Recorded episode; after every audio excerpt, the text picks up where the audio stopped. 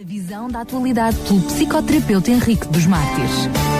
Chegou a altura então de termos mais um Assim Vai o Mundo. Já temos eh, via telefone o Dr. Henrique dos Mártires connosco, que hoje uh, nos vai trazer o assunto Síndrome Pós-Traumático. Dr. Henrique dos Mártires, mais uma vez, muito boa tarde. Obrigado por estar nesta rubrica connosco. Boa tarde, Daniel Galaio. Eh, saudações a todos os ouvintes da Rádio Clube de Sintra. Uh, e vamos então começar o nosso tema de hoje em guisa de introdução. Antes mesmo de, de, de referir o tema, eu gostava, gostava de fazer um pequeno comentário.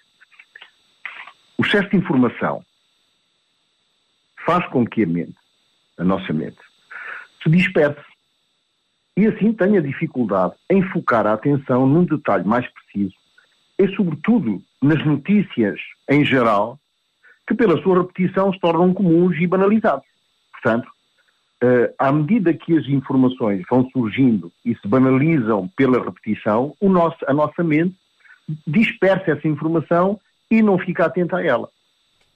E um exemplo disso é o sofrimento das pessoas que vivem nos diversos palcos de guerra e violência do mundo e que tiveram de abandonar tudo e fugir do horror dos bombardeamentos sucessivos, da destruição dos bairros inteiros, a visão de corpos desfeitos, de familiares e amigos mortos, uh, isto tudo diante dos seus olhos, e até outros acontecimentos que certas pessoas são obrigadas a viver, não estamos agora a falar somente em acontecimentos de guerra, mas outros acontecimentos que, que foram, que, que as pessoas tiveram que viver, e, e, e aos quais nós, o mundo em geral, parece uh, indiferente.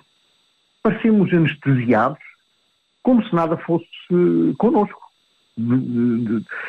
Temos cada vez, talvez por essa repetição, talvez pelo facto de que a informação é, é, é, é continuamente super, hiper, eu diria mesmo, hiperlotada uh, de dados, acontece que a nossa atenção se distrai facilmente. E, não, e perdemos esta empatia, este, este, este colocar-se numa posição de compreensão em relação ao sofrimento dos outros. Uh, e por esta razão, gostava hoje de me debruçar sobre uh, a análise desta situação patológica que gera muita amargura, muita angústia, muita aflição e um sofrimento psíquico uh, profundo, que é o PTSD, Post-Traumatic Stress Disorder, ou a síndrome do stress pós-traumático em português. Só uma, só uma pequena precisão uh, em relação à palavra síndrome, porque eu vou usá-la muitas vezes, uh, e, este termo síndrome está presente em todas as fontes que eu consultei, tanto em, nas fontes portuguesas como nas fontes brasileiras, sempre no feminino. Ou seja, a síndrome.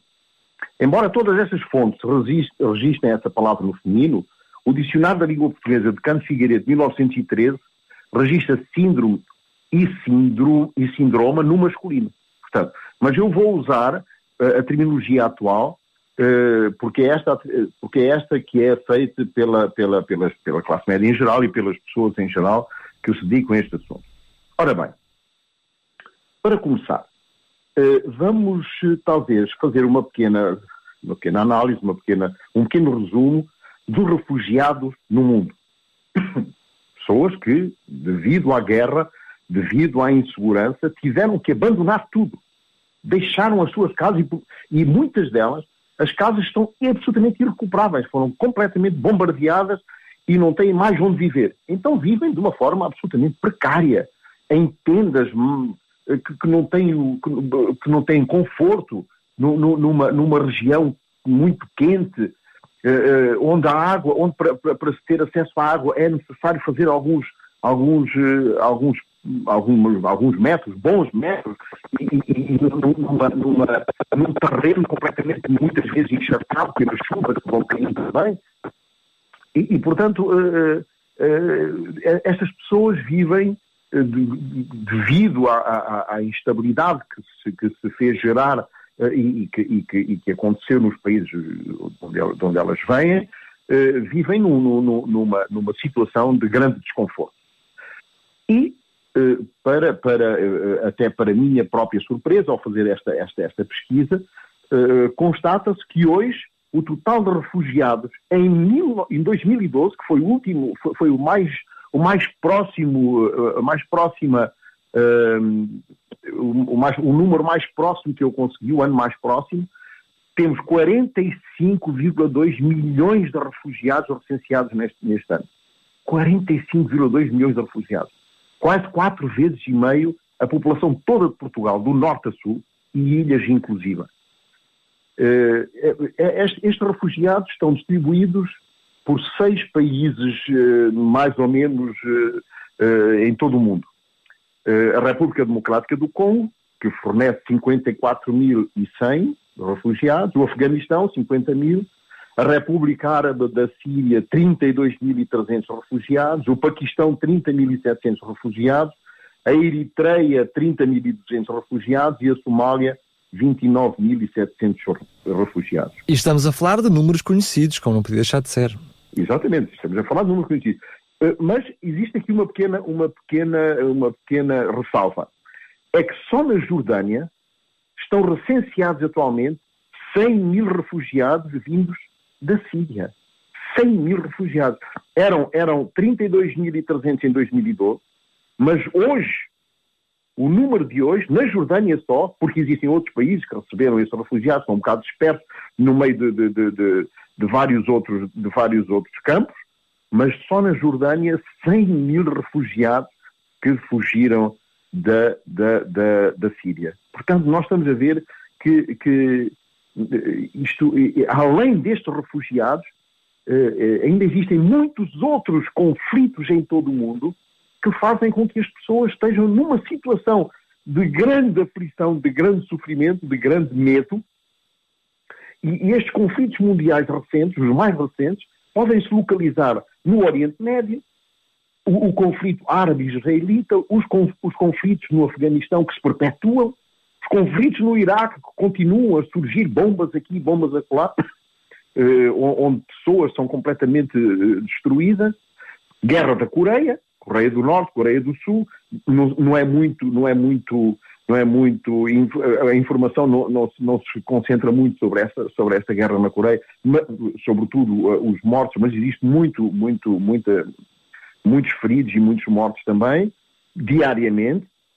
Conflitos nos países da América do Sul, Colômbia, etc., onde existe também muito, muito, muito sofrimento, muita, muita, muita morte e, e muita dor. Ou seja, 60 países estão atualmente em conflito em todo o mundo, ou em guerra, ou em combates internos de tipo guerrilha, ou outras violências não menos importantes.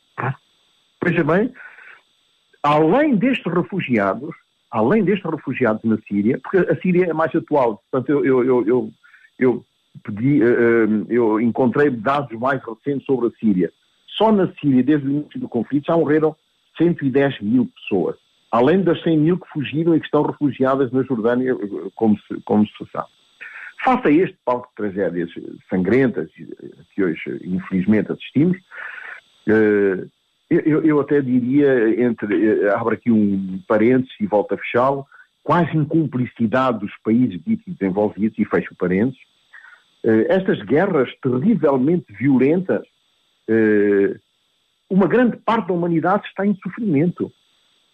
São afetadas psicologicamente, são afetadas fisicamente. Há pessoas que ficaram sem as pernas, outras ficaram sem os braços. Há dias vi um, um, um caso de, de, de, de um moço que ia nas costas do outro porque ele não tinha pernas e o outro não tinha olhos. Portanto, ele ia, ele ia na, na, nas costas e, e orientando o, o, o amigo uh, para, para se poderem mobilizar e um servia ao outro. É triste. Esta, esta, estas pessoas que são afetadas desta forma, pessoas afetadas socialmente, como vimos, não é? Estes refugiados, estas pessoas tiveram que sair, que fugir, e as que ficaram, ficaram nos escombros das suas casas, ficaram nas casas dos vizinhos, que ainda sobra alguma coisa. Uh, cidades completamente destruídas. Estou, estou a pensar na Síria, estou a pensar noutros, no, no, no, sobretudo na Síria, uh, que, que, que, é mais, que é mais atual, e agora também na, na, na, na, na Crimeia e na, e, e, este, este, país que está agora em conflito com, com, com a Rússia, eh, onde também existe muito sofrimento, onde também existe mortes todos os dias, mães que perdem seus filhos, filhos que perdem os seus pais, eh, etc. Eh, e, e por falar em, em, crianças, estas crianças são as principais vítimas, bem como as mulheres e outros indivíduos que têm uma natureza mais fragilizada. E, portanto, este conjunto de, de sintomas, este conjunto de sofrimento, caracterizam aquilo que nós designamos o PTSD e nós já vamos ver uh, um pouco em detalhe o que é esta síndrome do stress pós-traumático. A que é que isto é devido, uh, como é que isto se manifesta e se realmente há alguma coisa a fazer para diminuir ou para paliar a, a, a tanto sofrimento. Esta síndrome do stress pós-traumático, que eu vou, por uma questão de, de, de tempo e de espaço, reduzir a, ao termo PTSD, que é muito mais simples, uh, e que descreve uma reação psicológica intensa a uma situação qualquer traumatizante. Uh, é uma situação que já é conhecida há muito tempo. Uh, e, no, século XX ou no século XIX, por exemplo, onde se começou a descrever estas, esta, esta situação, chegou a chamar-se neurose de guerra ou psicose traumática, ou ainda fadiga do combate. Tecnicamente, podemos referir dois critérios principais para definir esta situação patológica. Primeiro critério: o indivíduo foi exposto ou confrontado ou testemunhou de uma situação que colocou a sua vida ou a vida de uma outra pessoa em perigo grave. Ou que foi, por outro lado, gravemente ferido ou que pôs seriamente em perigo a sua integridade física ou a integridade física de uma outra pessoa da sua família, uma outra pessoa amiga ou uma outra pessoa qualquer. Em segundo lugar, a reação no momento da exposição grave ao perigo provoca um medo interno intenso, uma intensa aflição e um sentimento de pavor. Ora bem, as vítimas deste tipo de eventos, ou, ou, ou talvez de uma terrível catástrofe, são assombradas pela memória deste evento que a saúde mental de a pessoa, que podem afetar a saúde mental da pessoa e a sua própria personalidade. Às vezes, eh, e, e, e isto também é uma situação conhecida no meio, no meio de, de, de, dos, dos, psiquiatras e dos psicólogos, uh, situações aparentemente inofensivas podem causar este tipo de, de stress. Por exemplo, o roubo de uma carteira a uma pessoa de idade são situações inesperadas, são situações nas quais a pessoa é confrontada rapidamente com, com, com um perigo eh, eh, eh, e a pessoa de idade que já tem uma certa, uma certa debilidade na capacidade de organizar a mente e de organizar os pensamentos, vive imediatamente isto como, um, como, qualquer coisa de terrível e de medo. por exemplo, um incêndio, uma explosão, extorsão, usurpação domiciliária, acidentes rodoviários, o bullying e as praxes académicas, ainda há muito pouco tempo vimos a consequência uh, destas, de, de, destas praxes académicas, podem causar também transtornos emocionais graves e, e, podem até levar à depressão, à ansiedade generalizada, perdão, uh, a uma baixa da, da, da estima pessoal e muitas vezes até a passagem ao ato suicidário. Uh, portanto, estamos a ver, já por este conjunto de coisas que, que, que abordámos aqui, que uh, este, esta, esta situação, o PTSD, não tem uma regra absoluta que possa, que possa definir a causa desta, desta síndrome. Ora bem, então, quando é que podemos falar do traumatismo? Ora bem, logo que uma pessoa é invadida, isto é importante uh, uh, percebermos a dinâmica que está por detrás uh, desta, deste, deste traumatismo, deste stress. Logo que uma pessoa é invadida por uma forte carga emocional ligada a um acontecimento qualquer ou uma situação que é imprevista e que é vivida como perigosa, atenção, que a palavra vivida eu sublinho-a, porque é muito importante. Muitas vezes, uma situação que é traumatizante para uma pessoa não é forçosamente para outra. Por isso é que é importante nós compreendermos que o que está por detrás do traumatismo é a forma como a pessoa vive a situação.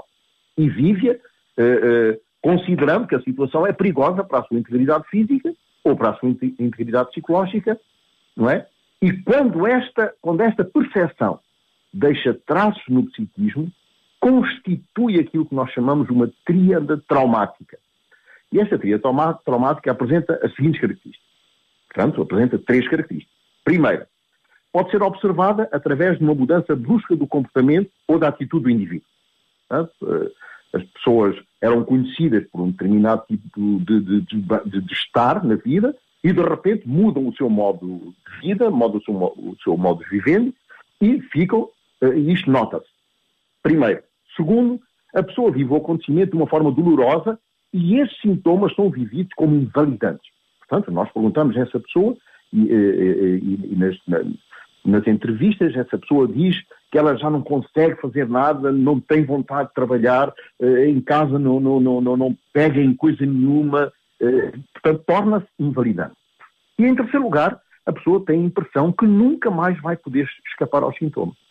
Nunca mais vou, vou ser a mesma coisa, vou estar sempre sujeito a este sofrimento, eh, vou estar sempre apreensivo a esta realidade de uma forma permanente esta, esta, esta é a terceira é a terceira característica desta tríade traumática.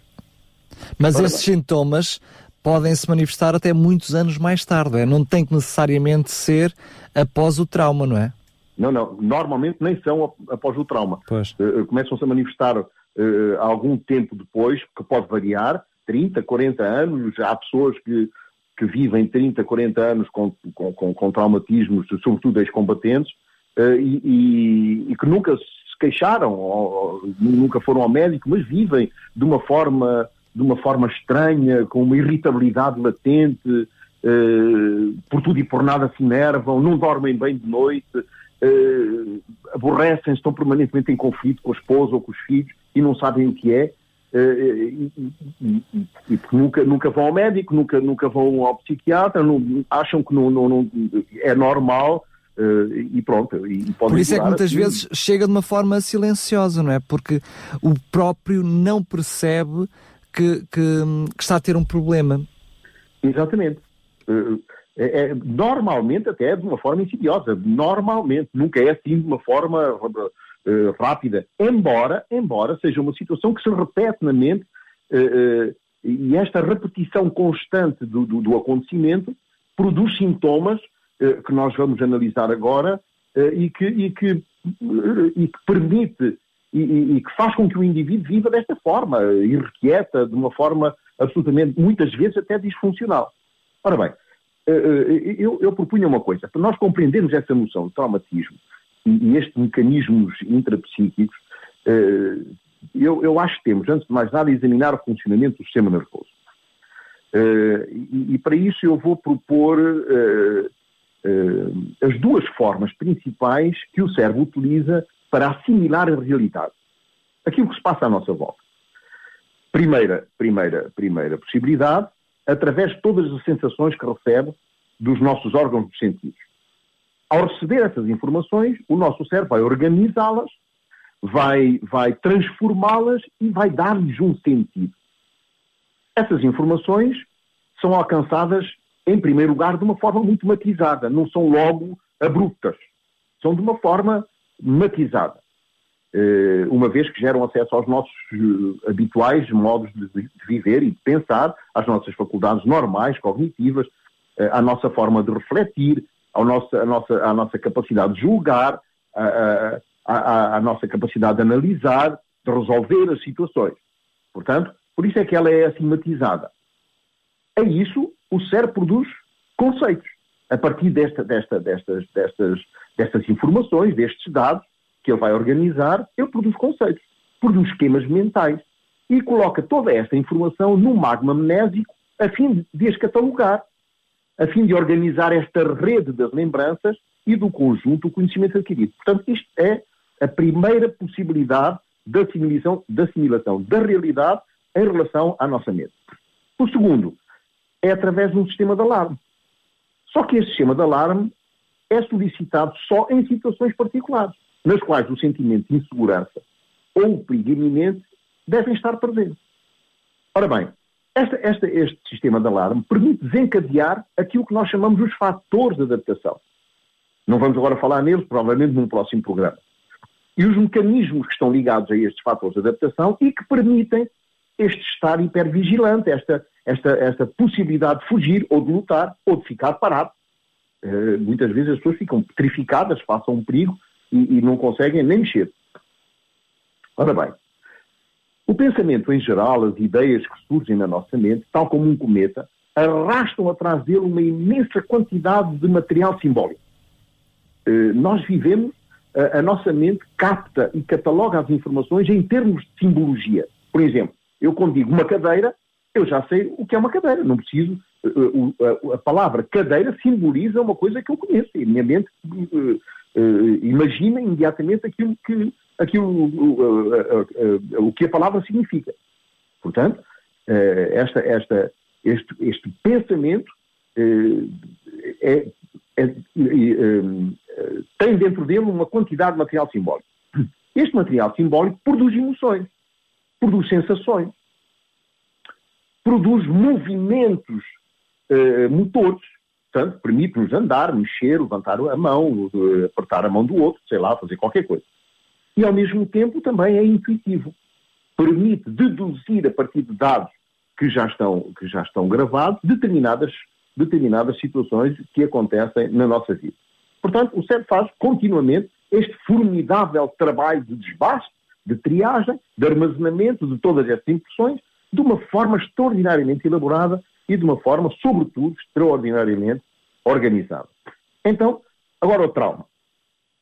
O trauma, em caso de uma informação inesperada, anacrónica, ou ainda em caso de perigo, ou suposto perigo, lá está, suposto perigo é a forma como eu vivo a situação, o cérebro vai captar estas informações de uma maneira muito mais abrupta de uma maneira mais global, em tons mais fortes, ou seja, muito menos matizados. As zonas do cérebro que permitem refletir, analisar, compreender, são imediatamente desconectadas. Portanto, há um bloqueio da, da, da, da, parte racional e o cérebro passa a funcionar num modo reflexo. A partir de agora, a questão é de reagir e não de refletir. Portanto, passamos a um modo reflexão instintivo, há quem chame de modo instintivo também. No trauma, é necessário distinguir dois tempos. O primeiro tempo, a situação vivida como traumática, no momento em que a situação é vivida, e o segundo tempo, a representação mental da situação, a posteriori. Ou seja, aquilo que eu simbolizo na minha mente em relação à situação. Isto quer dizer que a pessoa vai sofrer duas vezes. Da situação real e da situação depois representada pela mente, e por vezes o sujeito sofre mais com estes fantasmas mnésicos do que com o golpe em si, do que com o fator desencadeante do trauma em si.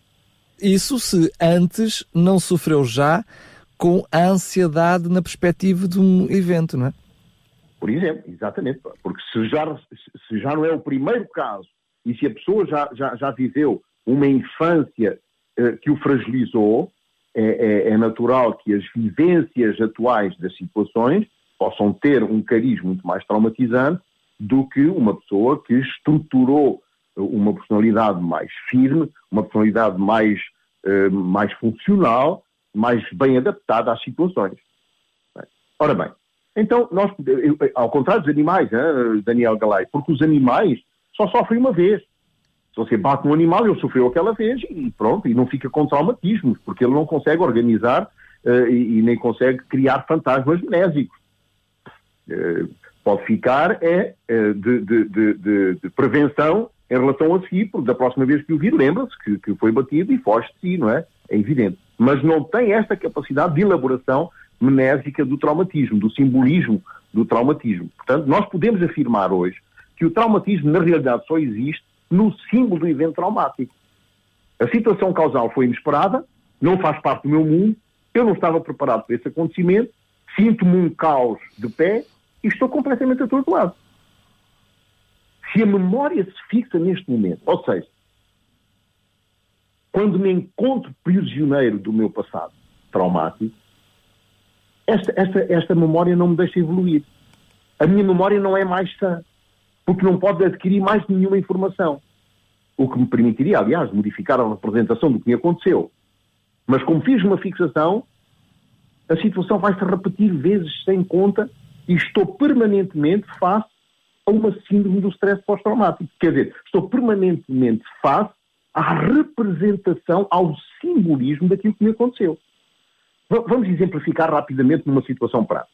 Imaginemos que estamos numa caixa multibando e de repente aparece alguém apontando um revólver. Ao ver o revólver, ficamos petrificados de medo, porque a nossa vida está em jogo. É o momento de uma emoção siderada. Nós olhamos nos olhos do agressor, estamos atentos à mínima mímica facial, à mínima mímica de revolta ou de perturbação, porque a morte é iminente. A menor informação o meu cérebro trata com o máximo de hipervigilância. É o, é o vai... instinto de sobrevivência, não é? É um instinto de sobrevivência. A minha vida vai depender disso. Vai depender do modo como eu vou descodificar a mímica, como eu vou descodificar os silêncios, como eu vou descodificar os movimentos. Ora bem, o contexto deixa de existir, não tome mais atenção nenhuma, pode estar ali uma ambulância a apitar, pode estar, uh, uh, sei lá, pessoas a fazer barulho, eu não, não ouço, e fixo toda a minha atenção no que está a passar ali. Neste momento, o meu cérebro passa do modo racional ao modo reflexo ou instintivo. É neste momento. Portanto, agora já percebemos na prática, não é? Ora bem, para esta pessoa que vive esta coisa da ordem do trauma, eh, ele vive realmente como um choque.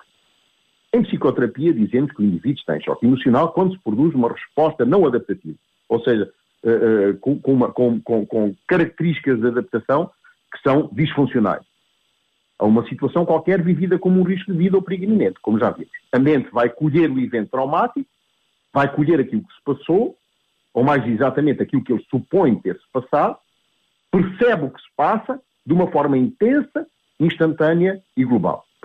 Logo, a pessoa se encontra numa situação, logo que a pessoa se encontra eh, numa situação menos estressante, ou seja, numa situação onde ela está mais segura, o cérebro vai colocar o acontecimento num espaço nésico com uma determinada carga emocional. Quer dizer, vai associar a, a, esse, a, esse, a esse acontecimento uma carga emocional. E essa carga emocional é que caracteriza o momento do, do, do trauma. Uh, eu queria avançar um pouco em relação a esta, a esta dinâmica e esta, este estudo, porque, uh, porque é, é, é, um estudo um bocado longo e eu não gostava de me demorar mais, uh, mas gostava só de dizer uma coisa.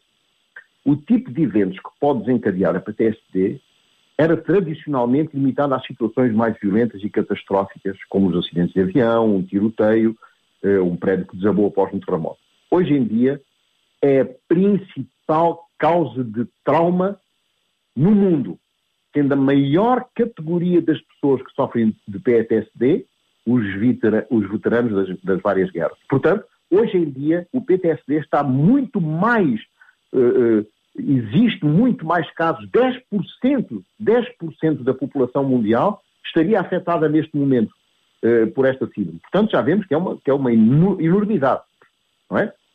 A maioria, aliás, a, maior, a maioria do que conhecemos sobre esta síndrome vem de estudos com esses combatentes, como, como, como já referimos, não é? Então, quais são os sintomas? Quais são os sinais?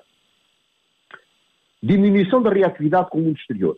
O sujeito parece alheio ao que se passa ao seu redor. Isto nota-se nos colegas, no trabalho, em casa, nas, nas diversas atividades. Torna-se distraído, começa a cometer erros, enerva-se mais facilmente com a família e não consegue dormir.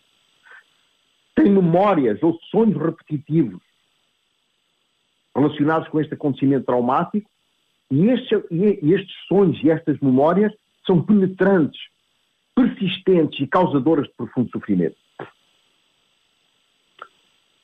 A pessoa evita certos objetos evita certas situações e até pessoas que estão ligadas direta ou indiretamente ao evento traumático. Aparece uma súbita ansiedade. Esta ansiedade é de uma alta intensidade e é persistente. Uh, Chama-se isto uma excitação motora e excitação mental. Observa-se frequentemente uh, nestes indivíduos um sofrimento psicológico muito profundo e até acompanhada de, de uma reação fisiológica corporal intensa. e, e, portanto, percebemos nestas pessoas que sofrem desta síndrome, não é? Uma, uma, um, um deliberado evitamento, um, um, comportamento de evitamento em relação aos pensamentos, em relação às sensações, em relação às conversações ligadas a este acontecimento traumático. Uh, situações ou pessoas que reatualizam estas lembranças traumáticas, não é? Portanto, a pessoa está no, na, naquilo que se chama o evitamento da rememorização. Uh, este, este, estado patológico, portanto, PTSD, pode também incluir uma amnésia dissociativa. Uh, e essa amnésia dissociativa normalmente é específica de um aspecto do traumatismo. por exemplo, uma pessoa sobrevive a um acidente de aviação a sua memória do acidente remete-se apenas a instantes antes do pânico generalizado, ao qual foi acometido, e não se lembra de mais nada. Portanto, esse stress gerado eh, produz esquecimento dos factos. As memórias ficam às vezes salvas no inconsciente e podem ser trazidas à tona por meio de terapias e até pela hipnose. Ora bem, eh, a pessoa fica. Eh, este, este, este, estas pessoas que sofrem destes traumatismos grandes eh, ficam com um sentimento de futuro amputado, ou seja, de um futuro hipotecado. Por exemplo, perde a esperança de vir a casar-se nas senhoras que foram, uh, foram violadas, de ter família uh, ou de seguir o curso normal da vida, nas pessoas que, que, que sofreram estes, estes acontecimentos muito traumáticos. Uh, além disso, indivíduos que têm o PTSD também podem descrever sentimentos de culpa dolorosos porque dizem, pois, porque que fui eu que me salvei no avião e a minha mulher morreu, ou sei lá, não é com quem ia. Uh, portanto, sobretudo nos acidentes de aviação, ou na guerra, na guerra, eu, eu, eu lembro-me no meu tempo de guerra, que eu estive aqui da Companhia de Comandos em Moçambique, e lembro-me neste tempo de terem morrido pessoas, minhas amigas, mas os bons é que morrem, pá, e eu, eu só faço as neiras, só, só, só, faço disparados. Eh, portanto, esse, esse, sentimento de culpabilidade pode, pode surgir eh, várias vezes, quer dizer, é, é, é habitual, surge habitualmente. E quais são as complicações? A, a, complicação mais evidente é a introversão e a tristeza. Portanto, é esta, é esta este desejo de estar só, é esta tristeza que nos invade. Uh, outra complicação é a intrusão, ou seja, a incapacidade de impedir que a lembrança dos acontecimentos venham à memória e tornem a vir este sentir e ressentir os mesmos efeitos. Uh, essas pessoas têm tendência a abusar no consumo de álcool, de drogas ilícitas. Uh, e, e, até há muito pouco tempo pensava-se que uh, este, este, abuso no consumo de álcool era para evitar o sofrimento, mas de facto essas tendências não fazem nada para diminuir ou melhorar o estado dessas pessoas. Até, até por vezes pioram a situação. E por último, o suicídio, que é uma ameaça séria e real e está ligada à depressão causada por este traumatismo. Eu só gostava de terminar com o tratamento os tratamentos, para, deixarmos aqui uma tónica positiva. Já né? agora, já agora. Para as pessoas perceberem que também há qualquer coisa que se pode fazer. Só, na realidade, hoje em dia, só se conhecem dois, duas abordagens terapêuticas. Uma chamada o RT, Produção do Incidente Traumático, que consiste em narrar o acontecimento o mais detalhadamente possível, se chama de debriefing, o que permite à pessoa sair do seu estado de petrificação e, e, e portanto, pode ajudá-la a digerir e dissolver eh, assim, essas emoções negativas, que, sobretudo, as, que, que as invadem. E o EMRD, uh, Eye Movement Desensitization and Reprocessing, sensibilização e reprogramação pelos movimentos dos olhos. Isto é interessante, porque, porque eh, esta técnica tem, tem muito, muito, muito sucesso, muito sucesso. Foi, foi proposta por Francine Chapirot no início dos anos 80, uh, eh, aliás, foi até o tema do doutorado dela. E, e, e, em que consiste? O sujeito é convidado a contar tudo o que lhe passa pela mente. Associação livre, tudo. No momento em que lhe é pedido para parar o movimento dos olhos. Ou seja, uh, o indivíduo uh, pede para ele movimentar os olhos, à direita, à esquerda, para cima, para baixo, rodando os olhos, à volta da peça, roda os olhos, e depois diz, pare, e tudo aquilo que está na mente, naquele momento, tudo que lhe vem à mente, seja o que for, um objeto, uma palavra, seja o que for, uh, é, é, chamada associação livre, ele, ele exprime. Portanto, esta, associa, esta associação livre, só por si, portanto, na psicanálise utiliza-se muito a associação livre, mas só por si é insuficiente, porque senão baseávamos só o tratamento na psicanálise, ponto. Mas notou-se que era insuficiente, não chegava. Uh, para chegar ao ponto de criar novas conexões, conexões mentais suscetíveis de modificar o núcleo traumático, é necessário juntar a, este, a esta associação livre uma estimulação sensorial. E por isso é que se propõe o movimento ocular, porque o movimento ocular desencadeia uh, sensações uh, fortes e desensibiliza, modifica uh, o núcleo traumático e, e, e desbloqueia a mente, permitindo que o indivíduo possa ter uma vida mais sossegada, uma vida menos ligada ao traumatismo e menos apaixonada neste, nesta área. E pronto, parece que demos a volta ao tema, Daniel Galay. É isso mesmo, talvez só uh, referir que, uh, penso eu, que, o primeiro passo para depois pensar nessas duas soluções é olhar para os sintomas de que falámos no início e perceber, é pá, se calhar tenho aqui um problema, se calhar preciso de uh, ajuda, preciso de tentar resolver esta situação, não é? É, pelo menos, a perceber-se que alguma coisa não está bem. Mas, mas, essa, mas, é, mas esse é o problema. É, o problema está justamente aí, o problema reside aí. É que muitas dessas pessoas, se não, se não uma grande maioria, não procura ajuda, porque não, não, não percebe que está ligada a, a, a um traumatismo qualquer da, da, vida, não é? E muitas vezes coisas de tal maneira banais, uh, existem trauma, uh, traumatismos, traumatismos destes, o stress pós-traumático, por exemplo, em crianças que, uh, que chegaram à escola e foram, e foram gozadas pelos colegas, não é? No, no, no, na instrução primária, no, primeiro dia que, que, que, vão para a escola, que saem do, do claustro materno, do, do, do, dos cuidados do lar e encontram-se no, no, na, na, selva. Eu diria assim. E então. Literalmente.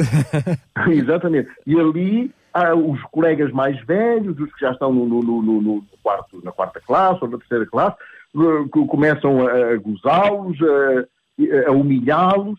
E, e, muitas vezes isso é suficiente para acompanhar toda a vida e até, e até criar situações de perversão grave no, no, no, no psiquismo eh, e este, este desejo de vingança, este desejo inconsciente, é um desejo inconsciente de vingança que se traduz depois eh, nas diversas patologias, na pedofilia, sei lá, na, na, na, e, e, outras eh, que, que, agora não, não, não interessa estar a focar. Mas muitas vezes tem início em coisas assim que nos parecem banais e que desencadearam ali fixações mentais e essas fixações mentais criaram aquilo que nós chamamos de nó traumático e não se consegue, não se consegue desatar, não, não se consegue dissociar dessa, dessa situação.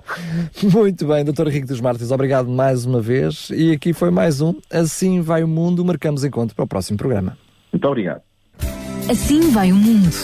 A visão da atualidade pelo psicoterapeuta Henrique dos Mártires.